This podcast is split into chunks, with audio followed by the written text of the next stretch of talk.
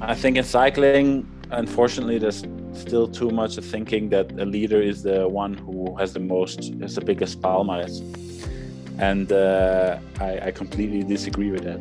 Um, I think the leader, uh, a true leader, is not the one that is winning the most races. I think I, a leader is the one who who unites a team, who is not pushing everyone, you know, for himself, but is pushing everyone to be a better version of themselves.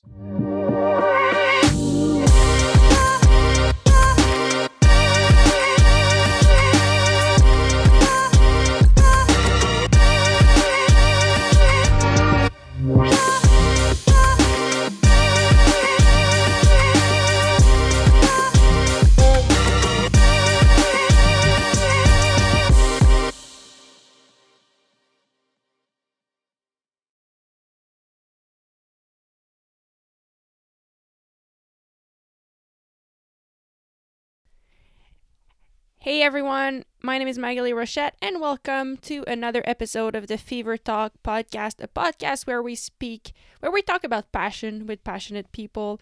And this week, we have a special guest just ahead um, of the start of the classic season on the road racing scene. We speak with one of the best uh, classic racers in the world.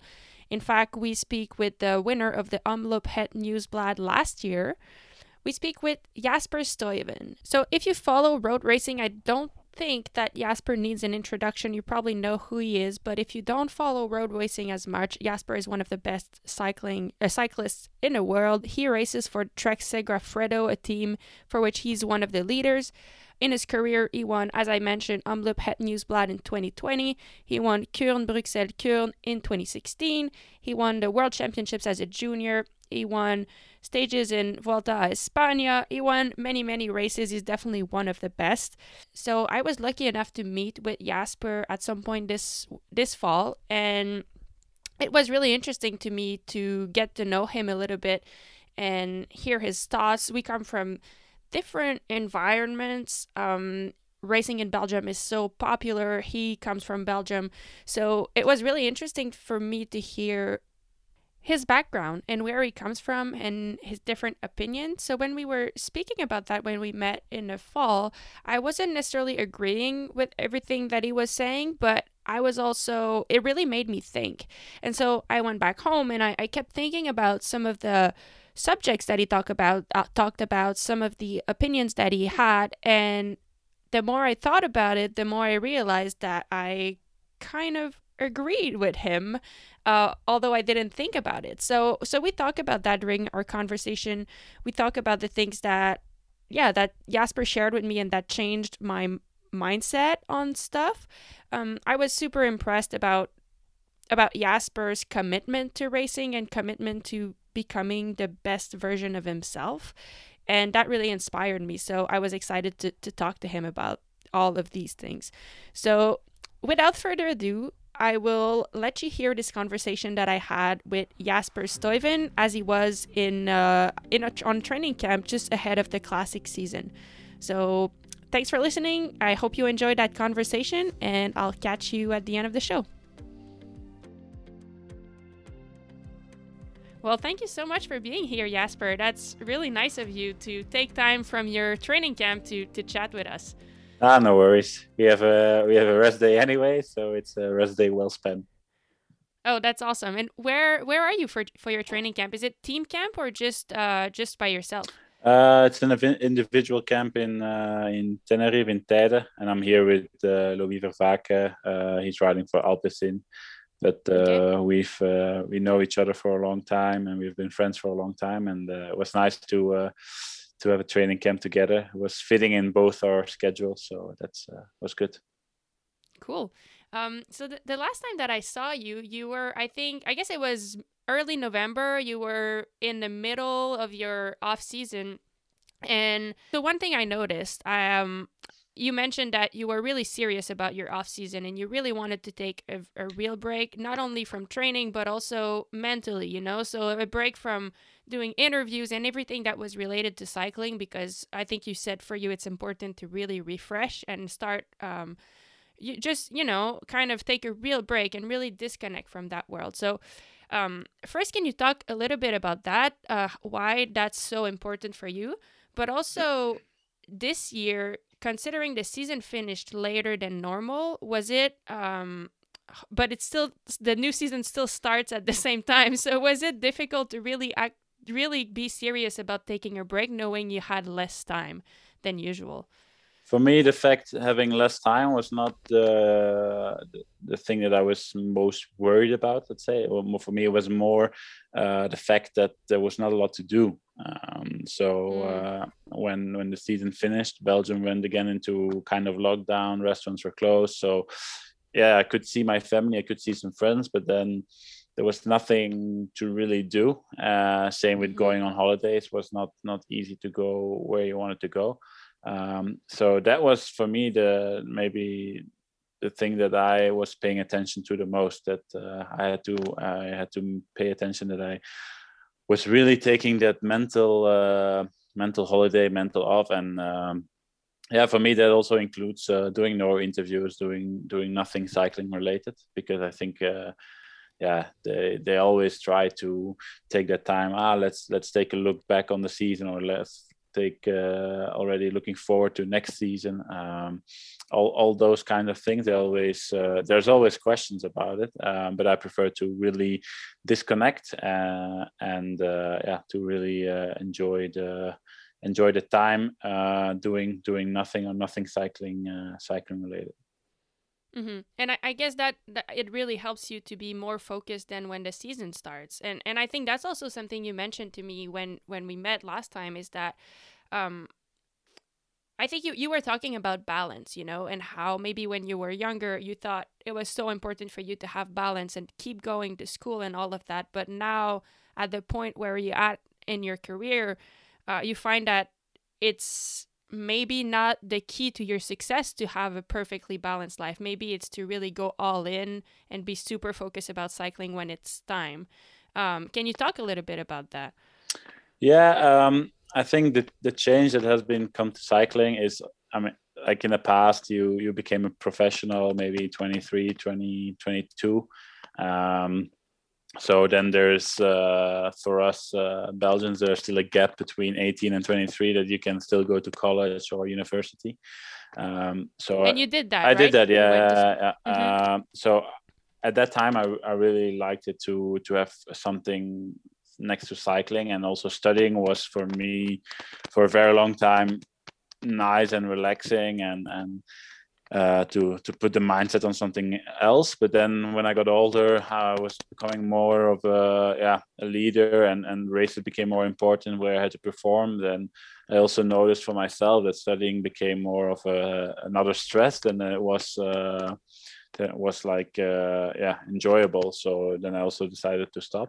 But I think now uh, riders are getting younger and younger when they turn pro. So it's maybe even harder to to do like studies or or get a degree on the side but i still think it's for me how i see it i think it's still important that you have that there's not only cycling in your life that you have uh, friends from outside cycling i think it's it's an important part that plays an important role um, mm-hmm. in in having the balance and uh, yeah I, I, I work hard when i need to work hard and i also enjoy uh, life pretty hard when i have the time to enjoy it and that's mm-hmm. for me the balance that i have found now that yeah instead of the moments that i have free that i need to go studying i use them now to to spend more time quality time with with friends and, and family Mm-hmm. Yeah, that that's really interesting, and I I've been thinking a, a lot about that recently because I think you know like there's so much more to than just training to, to racing you know like and, and i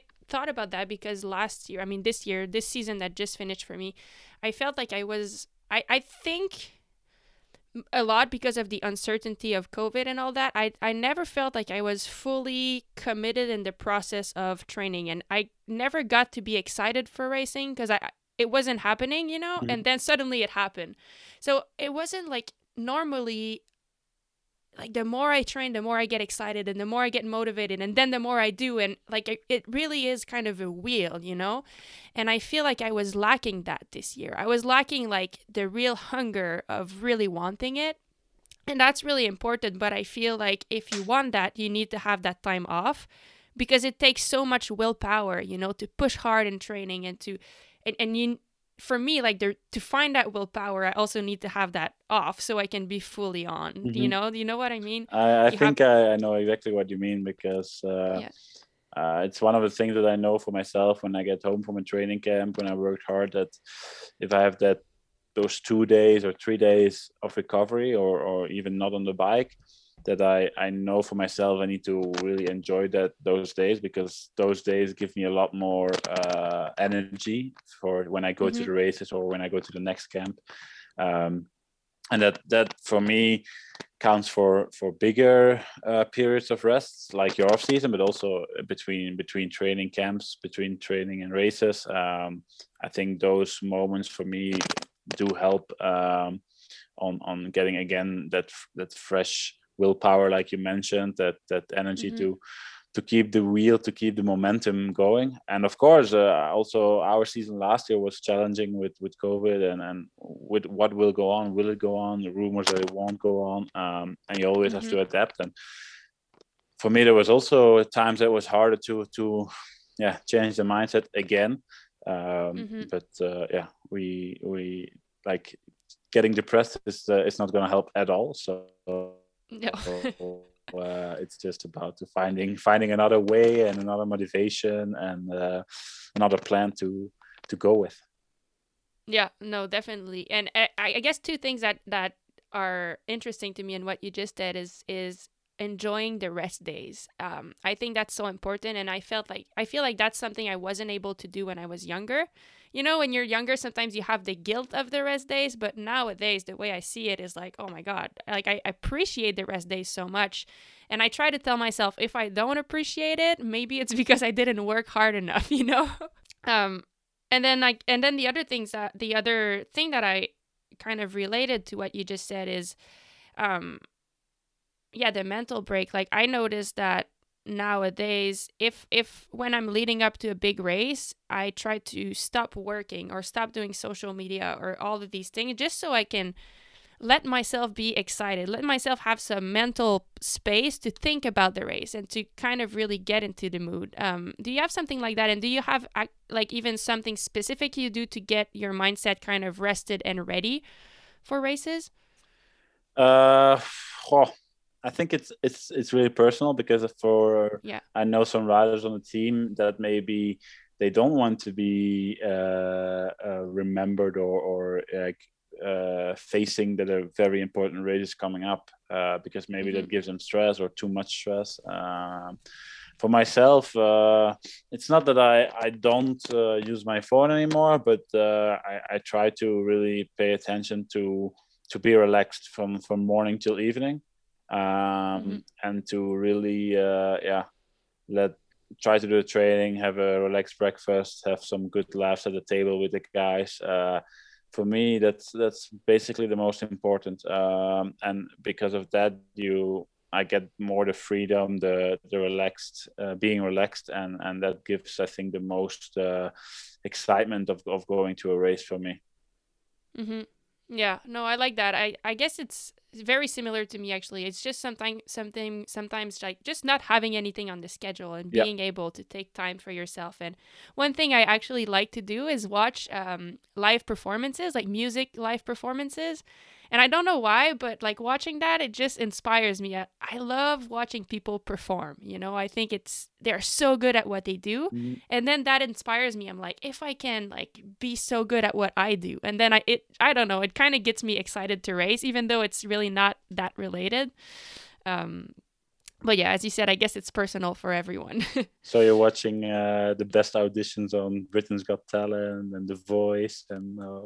well, maybe, but you know, I really like actually the Tiny Desks. Uh, you know, like NPR's Tiny Desk concert.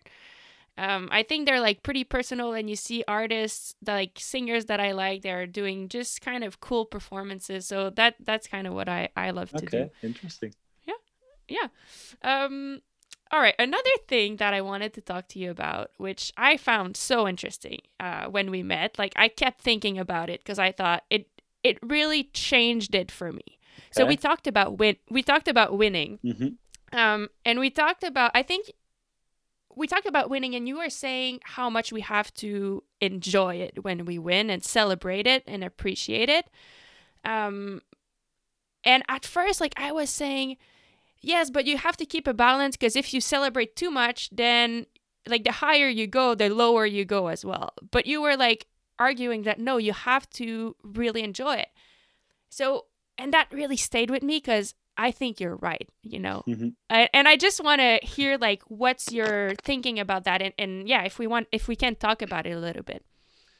Yeah, and, and in my opinion, it's just uh, you see so many so many times that someone wins a race, and and it happens often that uh, that everyone needs to go home after a race, or the next day is an important day for some other riders, or or it's a long transfer, and you don't really get to you know.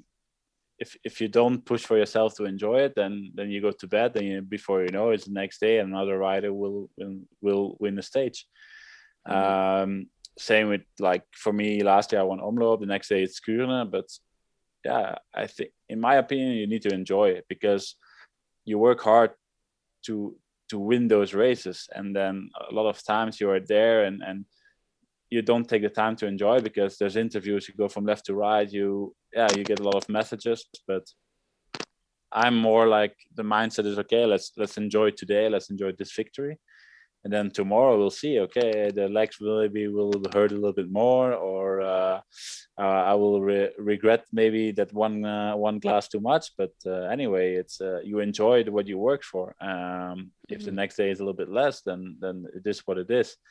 Of course it's different for for gc riders and they I, I completely understand if they they argue the opposite of uh, no the main goal is the gc and if we win a stage on the way then it's a it's a it's a step towards the main goal which i Mhm. also agree with but uh, for me it's different. And uh, I, I i just i've been now so many years already uh, in professional cycling and it's just so hard to to win to win a race to win a to win a race or to win a big race. And uh, if you do so then i have the feeling sometimes you just you you you don't yeah you don't take the time to really yeah stop the time let's say and, and enjoy Yeah. that day and enjoy the achievement uh, what you've been working for and um, if there if if a low follows the high then it is what it is but it's the high you actually went for that's that's the goal you wanted to to yeah to to have to to be able to experience and then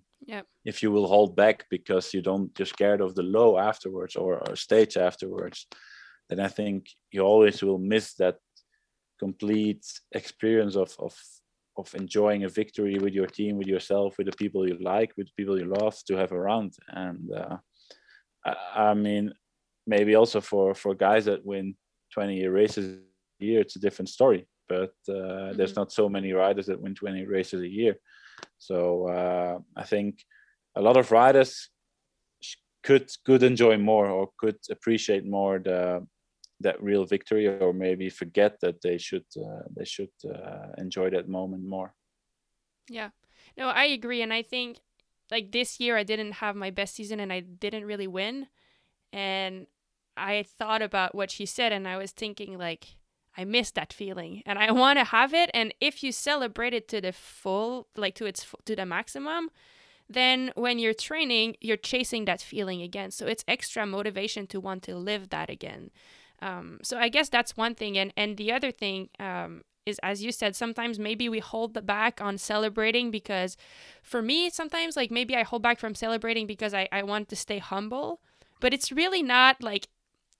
It's not not humble to celebrate. It's just like, oh my god, it's it's so difficult. And yeah, it's like Taylor Swift. You know, I'm I'm a Taylor Swift fan, so as she says in the song, you know, never be too polite to forget your power. And it's like sometimes you want to be too polite, like stay small and not celebrate. But it's like, man, you work so hard for that. Like we get, we have to celebrate it. So yeah, I guess I wanted to say thank you because you changed my my way of seeing it. And oh yeah, yeah you're welcome. It was not my intention, but it's just how I uh, how I see it. That it's nice that you that uh, it changed you and that you picked it up.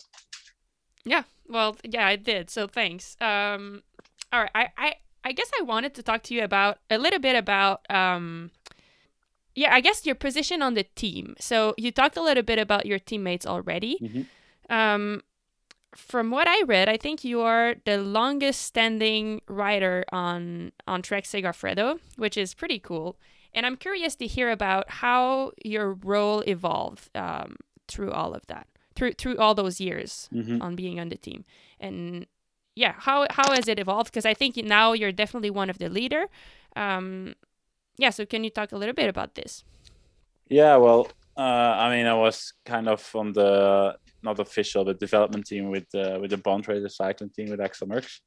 And uh, of course, then we got to know the people at Trek. Then Trek became the owner of the next World Tour team. So I went to a team where I actually knew the owners already, where I knew the people behind, uh, which was an advantage. Um, and of course, I went into the team as a classic rider with with Fabian Cancellara there. So I was I was I was really motivated and excited to help him win more classics and also get the experience from a rider like him. And of mm-hmm. course, throughout the years, I, I showed some results. I, I won I won some races, and that uh, that made me that the team kept believing in me as as being the leader for the classics uh, for the future. And I think year by year that uh, yeah that evolved and uh, I think I showed some some good leadership and, and performance in, in races. And uh, yeah, I've been happy with the team. Uh, I feel home at the team. I feel uh, yeah valued in the team. Uh, and uh, and uh, I think um, I know I know what they can give me, and they know what what I can give them. Um, mm-hmm. Has been working really well throughout the years, and even now the past two years, let's say, or maybe three. I've been able to to really build that kind of team for the classics that I always said I I, I wanted to have, like a, a, group of friends. It's it's one of the things that I was most not scared but worried about when I turned pro. And I always said I'm I'm looking forward to turn pro, but I'm not looking forward to to not being in a in a team of friends anymore. It's mm-hmm. it's going to be colleagues, it's going to be work, um, and I've, I've turned that around in, in especially with the classics group that we have. Uh, it's it's it's a group of friends and uh, I think a lot of teams they talk about that that how how strong we are as a team how much fun we have as a team. Um, so I, I, think I succeeded in in what I actually I created the space where I feel the most comfortable in uh, and that's uh, the team allowed me to create that but I think I also did a lot of that myself by the way I, I treated people around me, and uh, I think it's a nice achievement, and that's maybe also one of the reasons why I don't. I'm not eager to leave the team because then I have to restart building up a team again. Mm-hmm. Oh, that's really cool. And can you? I mean, you talked about um, how you rode for Fabian Cancellara when you were earlier on the team, and now now you're definitely one of the leader. Um, what does it mean to you to be one of the leader? And can you, yeah, I guess, do you have any story or example of what it means to be a leader? How do you have to, I don't know, motivate or lead the group sometimes? I think in cycling, unfortunately, there's still too much of thinking that a leader is the one who has the most, has the biggest palmarès. And uh, I, I, completely disagree with that. Um, I think the leader uh, a true leader is not the one that is winning the most races. I think I a leader can be even a domestique rider, but a leader is the one who who unites a team, who not only yeah is not pushing everyone you know for himself, but is pushing everyone to be a better version of themselves because being a better version of themselves, believing in making sure they believe even more in themselves will help me as a leader to be more protected, more safe, uh, more energy saved towards the final. And I think that's mm-hmm. one of the most uh, important things that in the first place, I'm the last one to eat, let's say. So uh, um, I think uh, yeah, that's that's one of the most important things that you that you try to get the best out of everyone individually. Yeah and uh, that you almost that you first give to the others and then take for yourself. Um, of course, that's that's maybe a little bit exaggerating, but I think that's the really uh, foundation of, of of what a true leader should do. Um, mm-hmm. And yeah, I think uh, a leader is not someone who is uh, is like abusing power. It's someone who is uh, is more powerful in, in what he does and what he says. Mm-hmm. Um. And uh, yeah, I think uh, those uh, those things are very important in, in, in, leading a team and in cycling. Still, till till today, um, people I think still look too much to a leader is the one who is winning the races, which I don't think is true. Um, and uh, yeah, it's a, it's a nice challenge. And I, I also I I mean I, I work on on I work on that, and I also learned a lot the last years on, on how you can yeah motivate the people around you not only riders but staff how you treat them how you are like an inclusive leader how you give feedback how you receive feedback. Um, and all that i think contributes to the team that we have uh, today.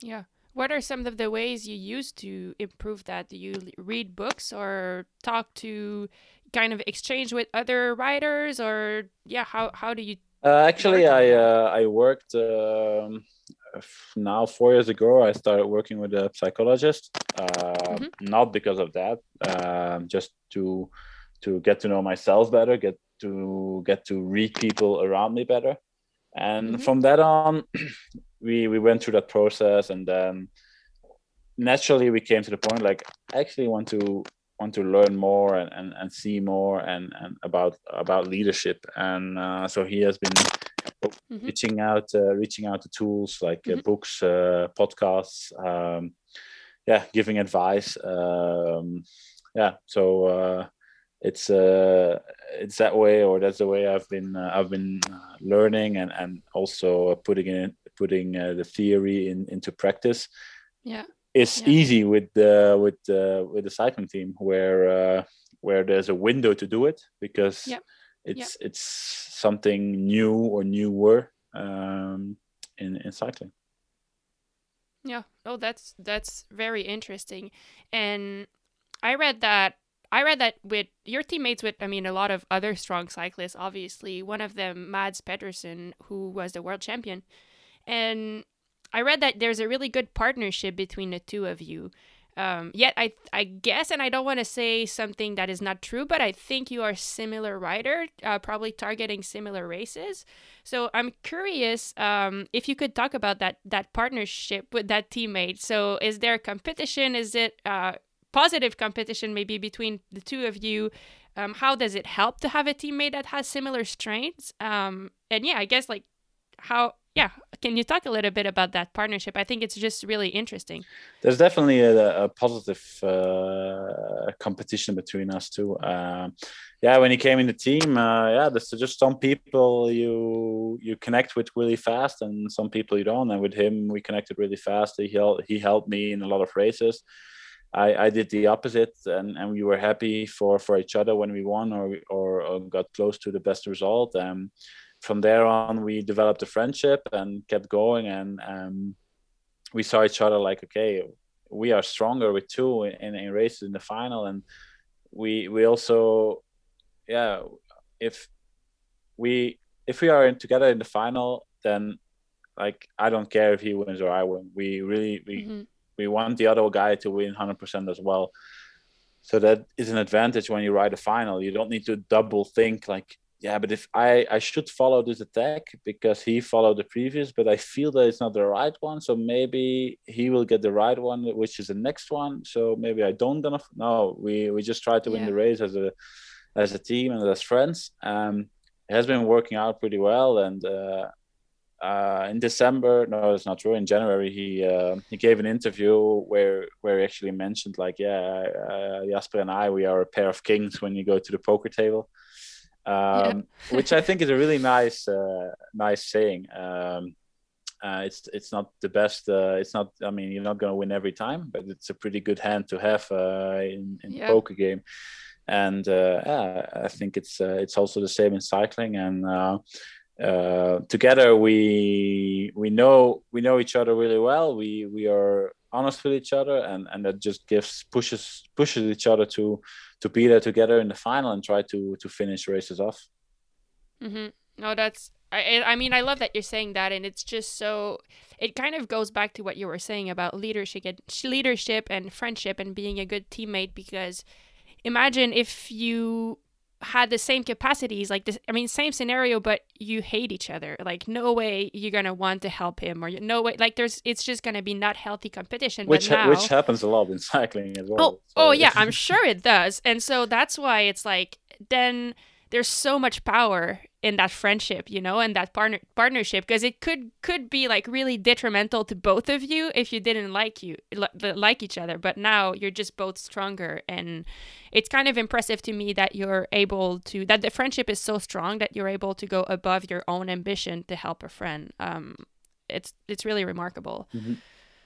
um and i mean i one thing I found interesting about you is you seem to really work a lot on yourself, not just as a as a cyclist, but I mean definitely as a cyclist, but really on the mental aspect and your your mindset.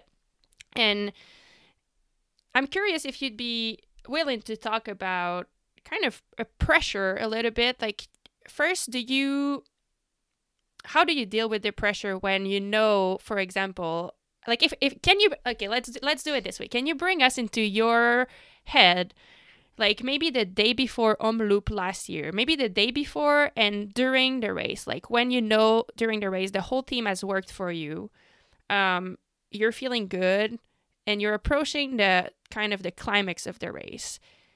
You know, like sometimes when that part of the race is coming, like the, mm-hmm. the peak part of the race. It's kind of stressful, but you're so focused at the same time. And can you tell tell us a little bit about how you deal with that pressure and how, uh, yeah, just kind of take us into your head if you're comfortable with that. To be honest, Omloop is maybe not the right example because, to be honest, um, Omloop, I did a recon on Wednesday, and I felt quite amazing.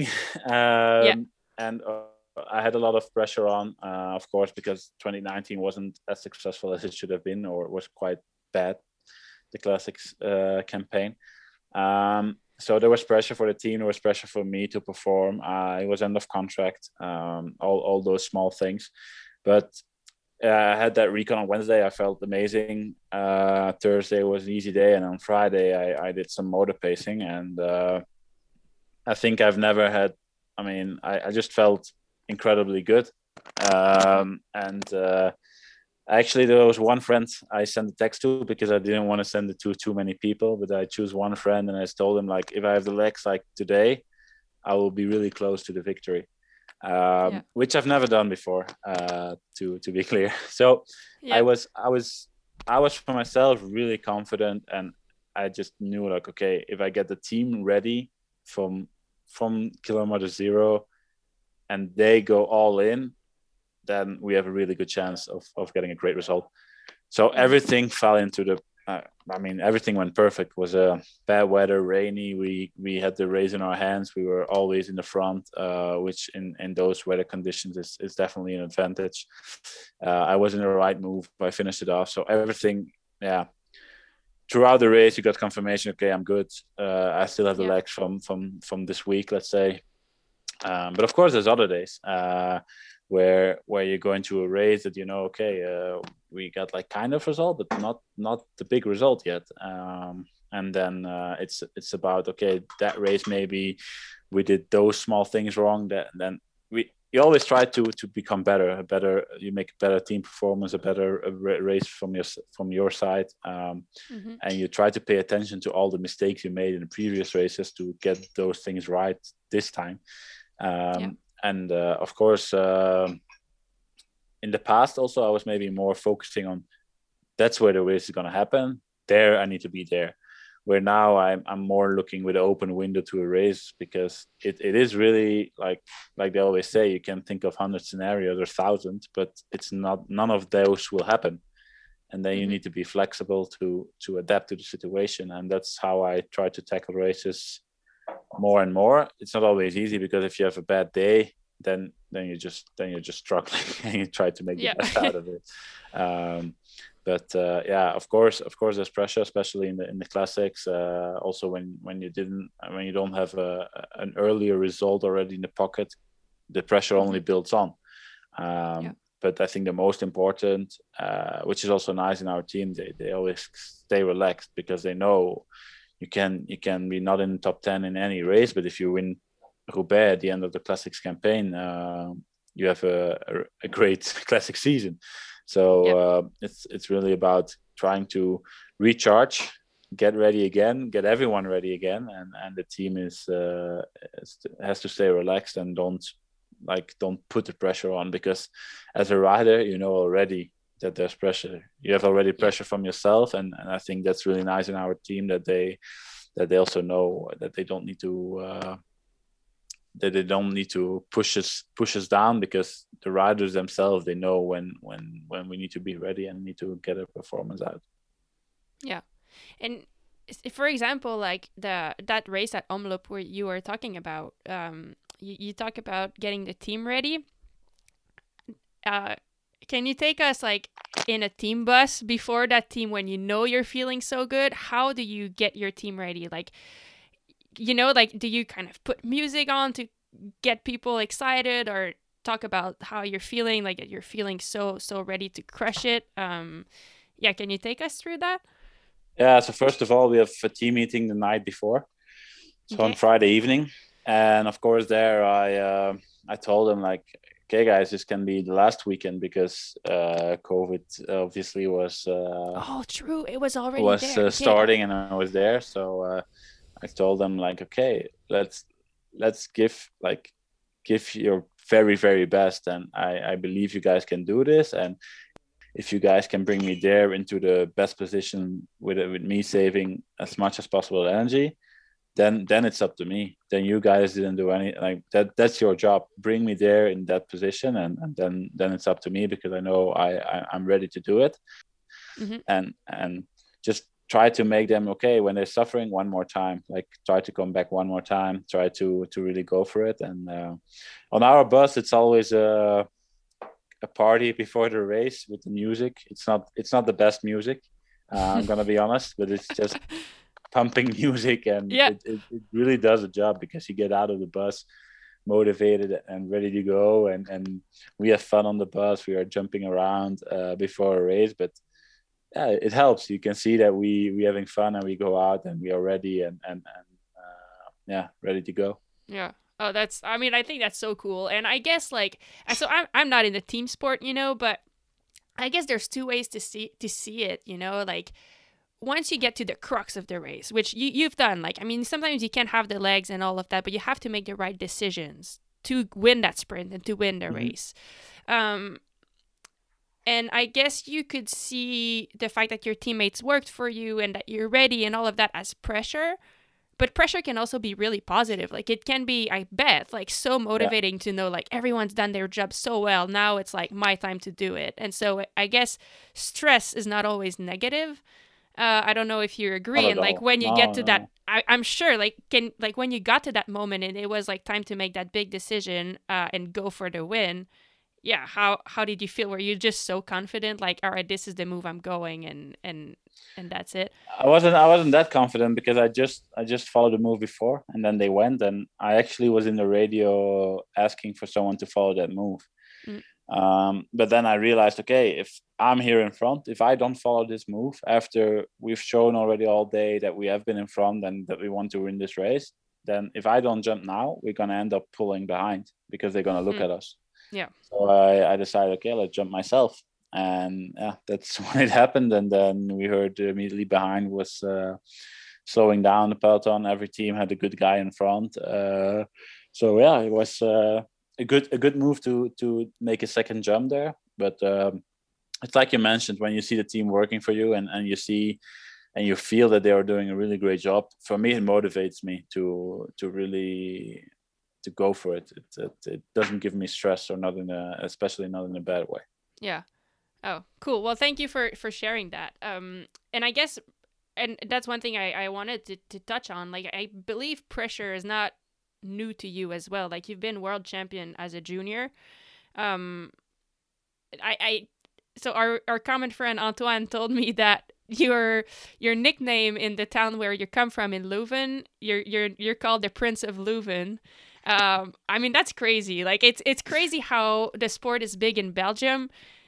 You've been a, like you've been dealing with that your whole life, like kind of the pressure and being famous and yeah. Can I mean how is it being a cyclist in Belgium? Do you is it hard sometimes to have to deal with those expectations and or do you feel like maybe it helped you and now that you're a very successful pro rider, you're able to deal with it a lot better?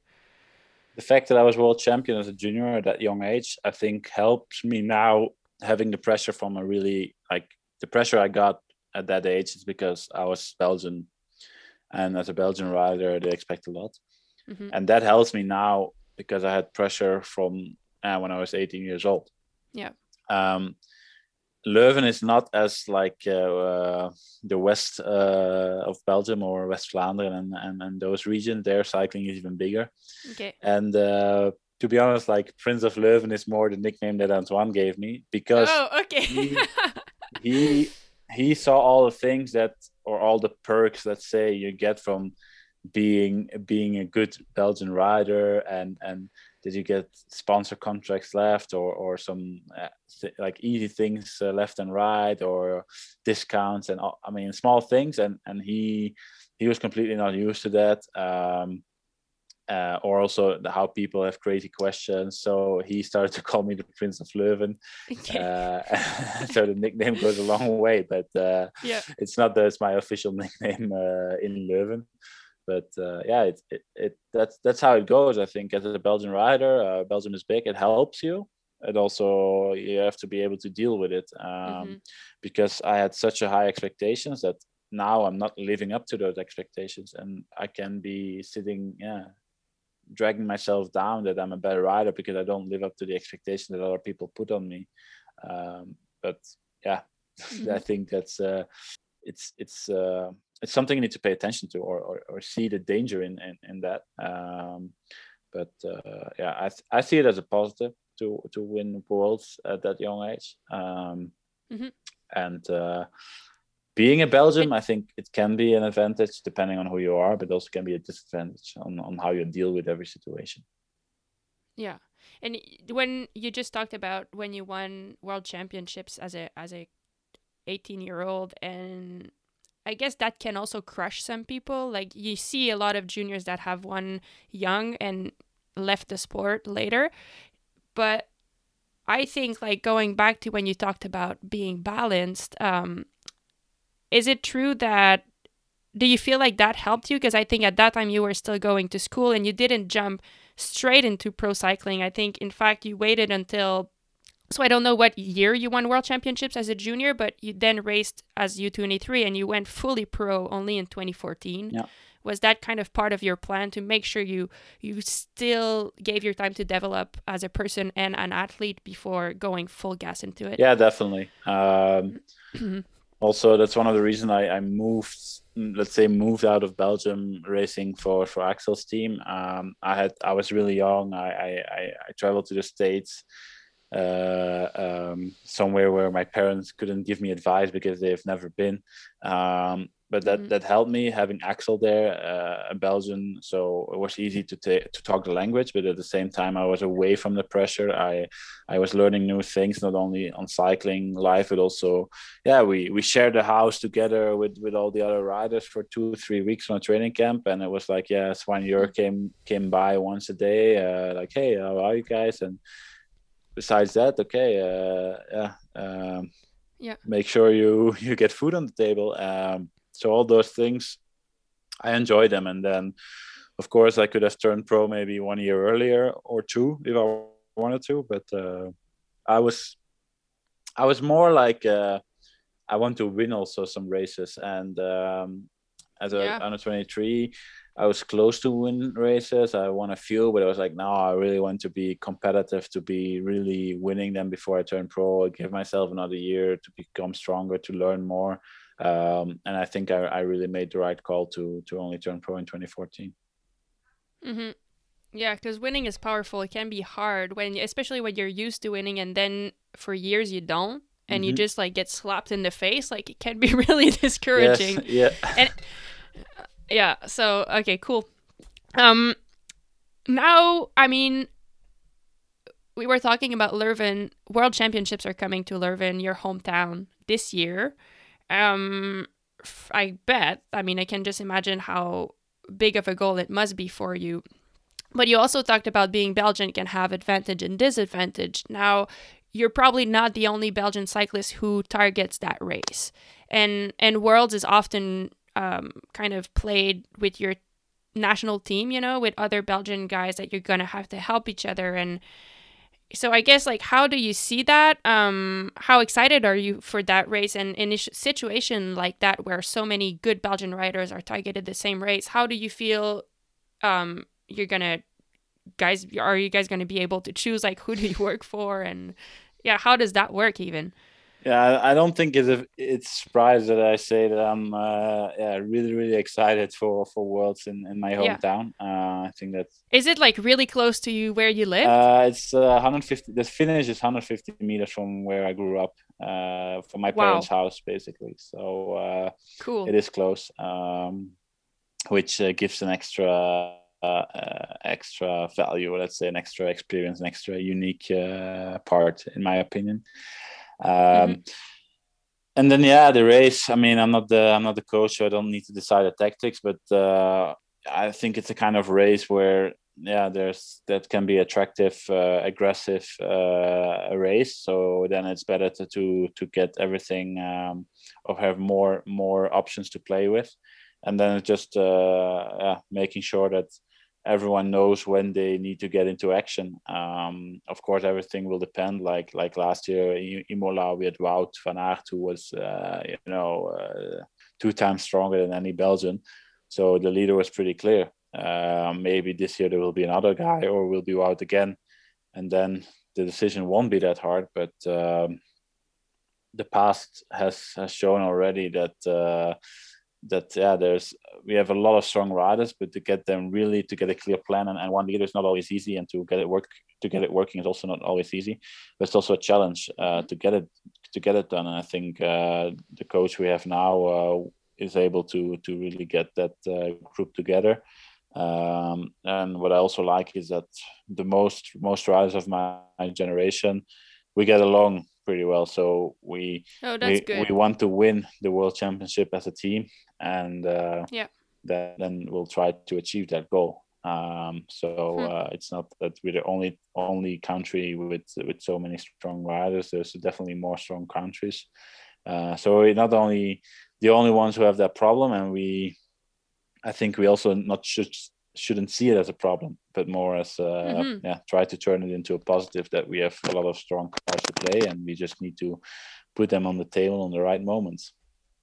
Yeah it's cool that you guys still have good relationships even though if you're you're not all on the same professional teams. Like that's i guess that's not always the case in national teams and like that's also the difficulty. You're not used to racing with those guys but pretty cool if you already have a good relationship then it can help. Yeah uh, exactly. Um yeah no cool um i won't take too much more of your time but there's uh one thing i really want to talk to you about is um your different businesses so i find it really interesting smart awesome that you're doing other stuff. I mean, we talked about balance. I know you're so focused on cycling and it shows like one because you're so successful, but also as you talked about all of these other things that you work on to better yourself as a person and athlete.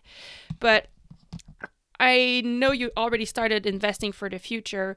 Um, one of those venture is the chocolate atelier that you have with your uncle. Um, can you talk to us about that? Like, first, why chocolate? Um, what is your role now at the chocolate at- atelier? And I guess what is your goal with that? Yeah, well, my uncle he has been a chocolatier for for many many years, and he had a bigger business before. Um, and uh, yeah, he he sold that, and then he he restarted a smaller business. Uh, and he came with a question like, I want to start it with with our family name, and uh, and and I've been a fan, or he has been a fan of of my cycling since I started. I've been a fan of his chocolate since uh since I've born. So uh, yeah, he asked me like, do you want to yeah join on this because I will benefit from from your name as a cyclist in Belgium. Chocolate is big, cycling is big. Let's let's connect those 2 Mhm.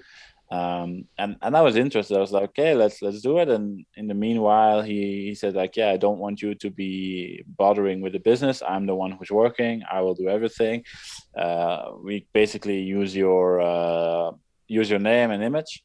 Um, but of course, I also I'm interested in marketing. I'm interested in sales, so I also wanted to do something there, and I and I try to do something. Uh, of course, the, the the time of the year doesn't always allow me to. For example, Easter is a very uh, important period for the chocolate atelier, but also for for my racing. So that time of the Yeah. year, uh, I'm a little bit less uh, busy with with the with that or with the socials of the of the chocolate uh, atelier.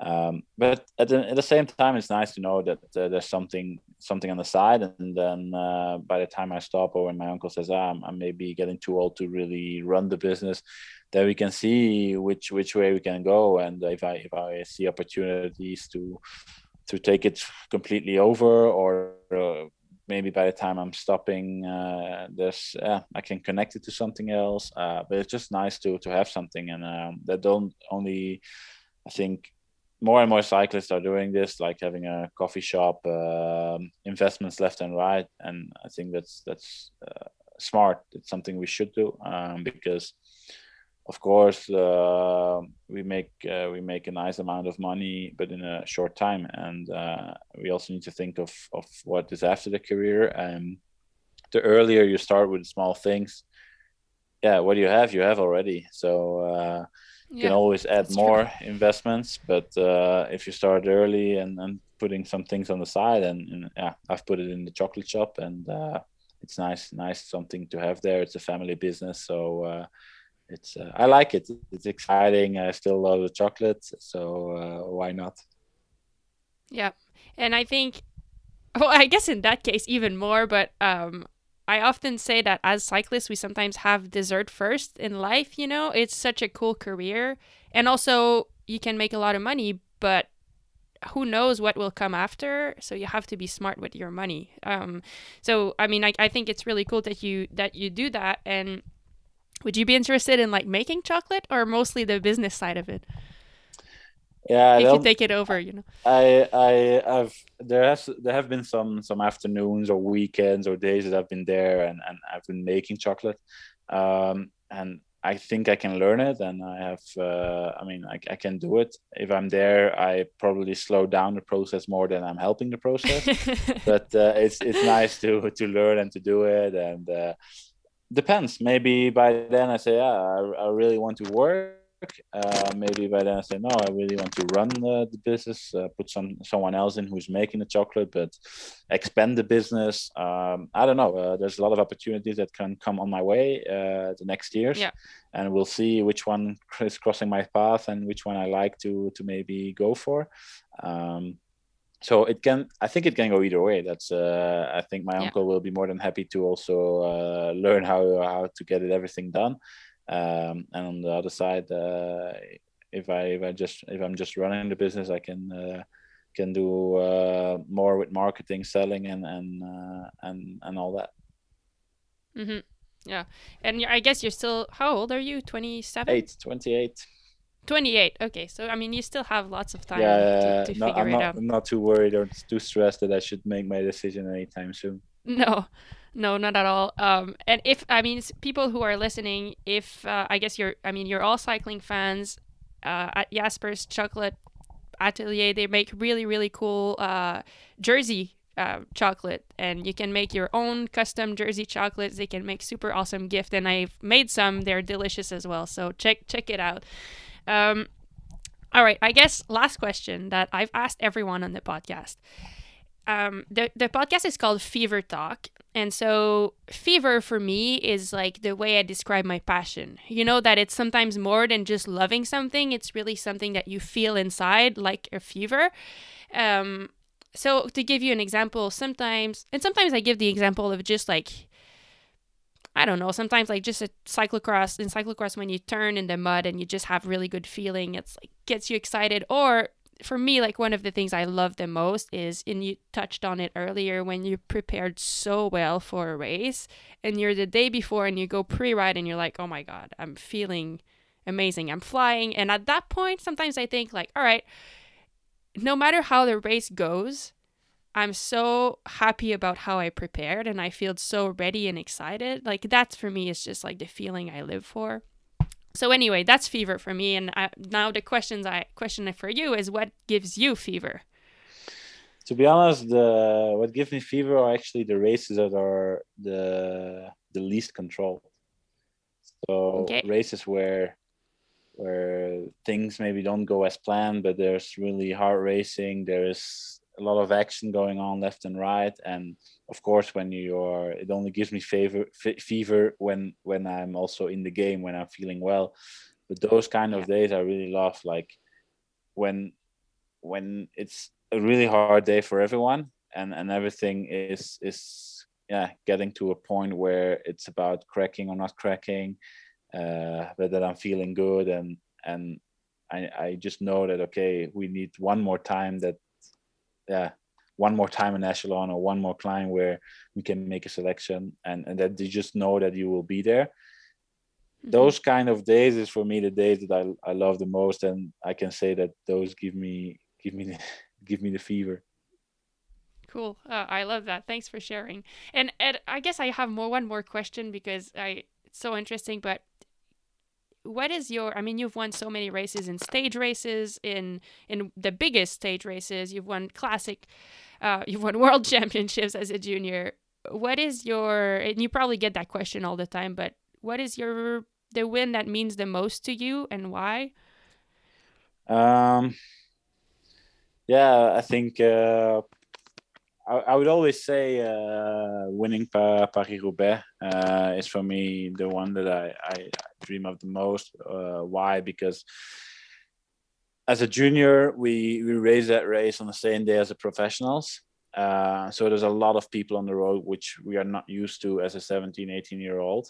Um, being a Belgian, you get cheered on a lot because, of course, there's a lot of Belgian spectators, and you race in national jersey, so that you get recognized quite easy but I wanted as a world champion, um, which wow, added wow. another uh, yeah feeling and experience, and and just that the love that I created in that race for for Roubaix is, is is so high that if I have to choose one, it's that.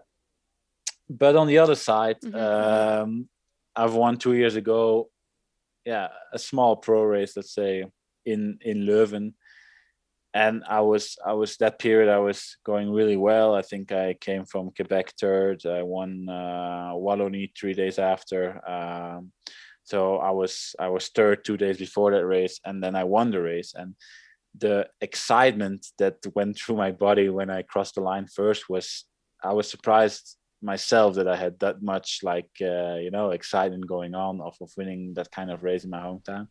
So yeah, I don't even want to think how it would be if I win a world championships as a professional in my hometown. So that might add this year. I might say maybe more worlds, and then when yeah, worlds yeah. is finished in Leuven and I didn't win it, then I will say uh, again it's, it's uh, Roubaix. Cool. Well, in either case, we wish you the best of luck. Um, races are coming. You look fit. I think it looks like your. Hopefully, your training has been going well. And um, thank you. Yeah, thank you for taking the time. We're excited to watch you. And yeah, really, I know it's not all about luck, but best of luck, best of success to you. Thank you very much. Has been a nice talk. Yeah, it was super fun. Thank you, Jasper.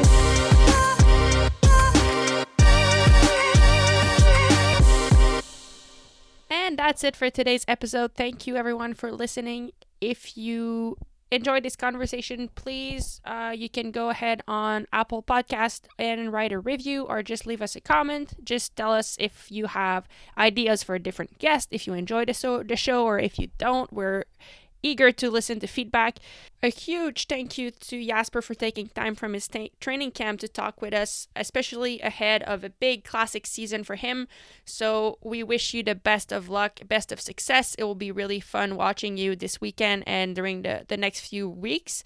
If you guys want to hear more about Jasper or about his chocolate atelier, you can find more information in the podcast notes. And I think that's it for me. So I wish you a great day. Thank you again for listening and see you next week.